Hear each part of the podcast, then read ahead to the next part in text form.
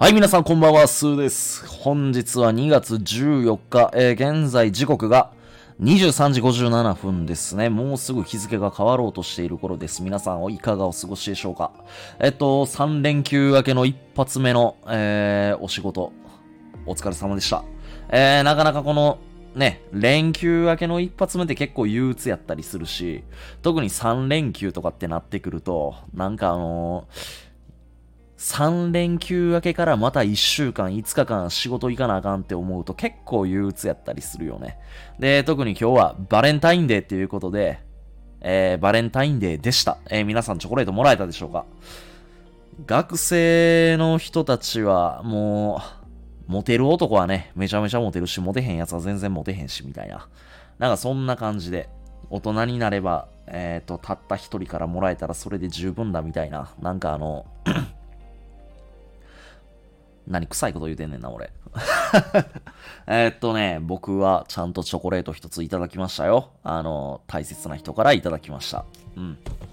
美味しくいただきました。あの、さっき食べたんでね、深夜のチョコレートほど太るもんはないけれど、えーっとまあ、この太った分はしっかりと筋トレでクリアして、あの、回収したいと思います。うん。えー、今日は何について話そうかなっていうことで、なんやろね。もう、2022年始まって2月も半分終わろうとしてんのかな。うん。今月は今年の2月って何日まであるんやったっけ ?28 日までか。ってことは、もう半分、ほん、ちょうど半分終わろうとしてるんか。えっ、ー、と、2022年初めに掲げた夢や目標に対して、皆さんどれぐらい進んでますか？うん。結構、なんていうのかな。自分で何かしらの目標を掲げて仲間にアウトプットして、じゃあ一緒に頑張っていこうっていう風に、お互い普段から励まし合ってね、あの、やっている人たち結構いらっしゃると思うんだけど、あのー、なんていうのかな。本質的に頑張ってる人っていうのは、あのー俺はどこの社会に出ても、どこのステージに行っても、すごい助けられると思うねんな。うん。で、頑張ってる頑張ってるって言ってるけど、実は本質的にものすごく甘えている人。うん。これっていうのは、同じく甘えている人たちには助けられるかもしれないんだけど、本質的に頑張ってる人からなかなか手を差し伸べてもらえないみたいな。うん。これ結構俺の身の回りでもいるし、結構これを聞いてくれてる人の周りでもいるんじゃないかなって思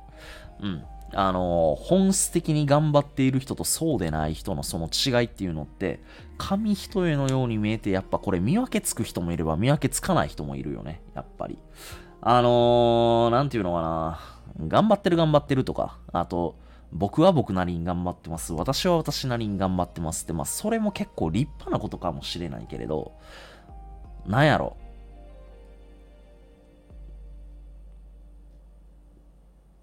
みんなが立ってるステージってさ、あのー社会うん。社会って、社会で出会う人たちってさ、家族でもなければ、身内でもない。昔から付き合いのある友達でもなければ、学校の先生でもない。ってなった時に、助けてくれなくて当たり前っていう気も、心を持った方がいいと思うね、俺。うん。あのーもちろん、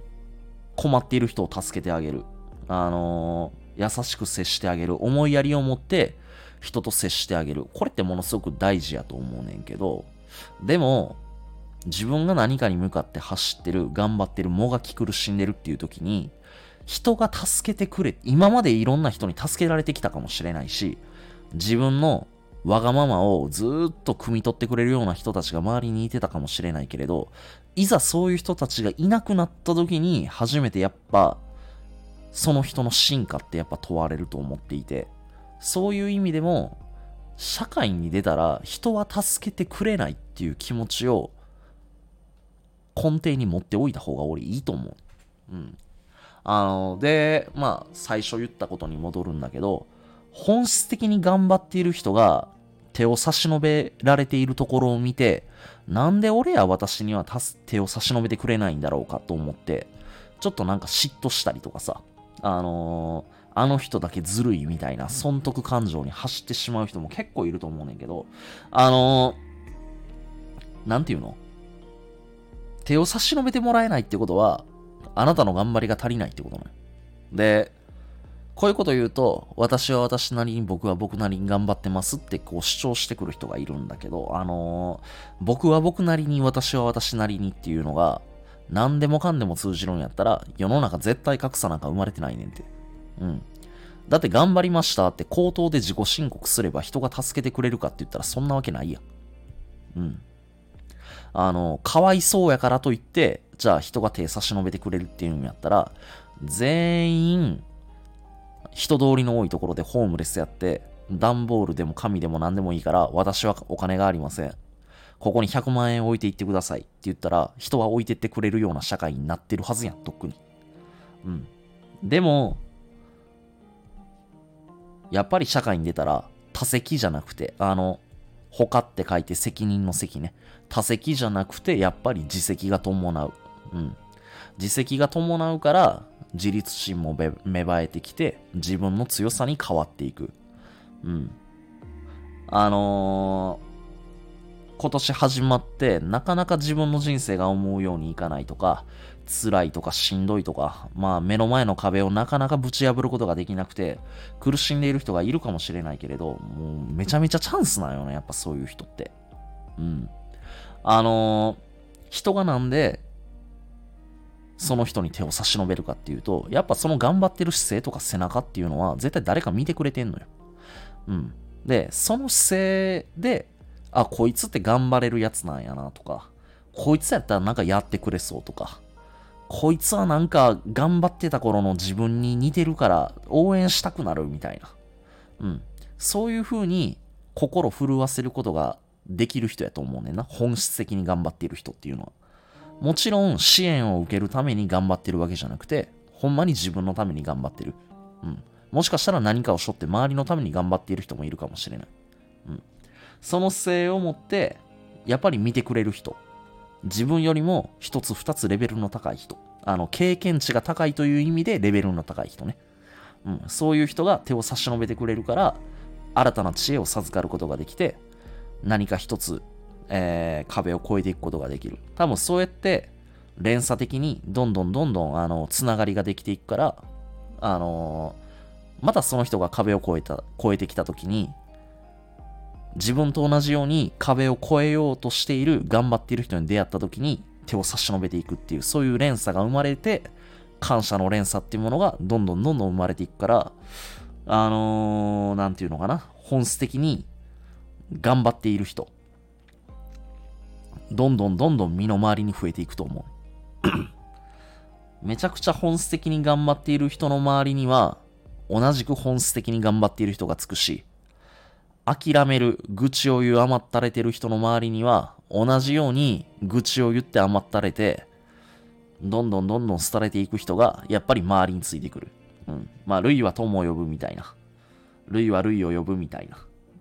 やっぱりこの言葉って当てはまるなって、ほんとここ最近思ってます、俺は。うん。諦めるやつの下にはやっぱり諦めるやつがついてくるし。うん。で、頑張ってる者同士って何がいいかっていうと、俺はやっぱ傷の舐め合いがないっていうのがやっぱ一番いいなって思う。うん。あのー、例えばさ、この人に相談したら、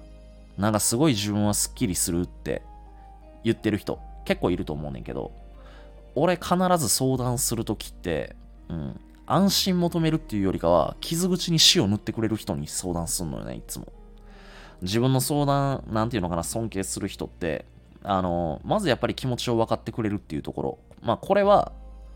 やっぱすごい嬉しいけれど、でもやっぱこういうところも、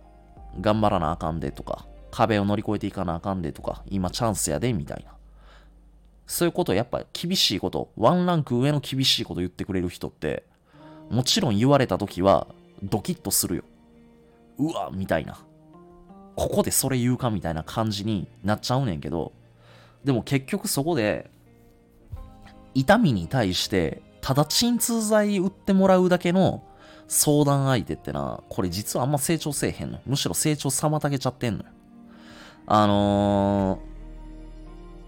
こういうことを相談できる人は誰々さんしかいないって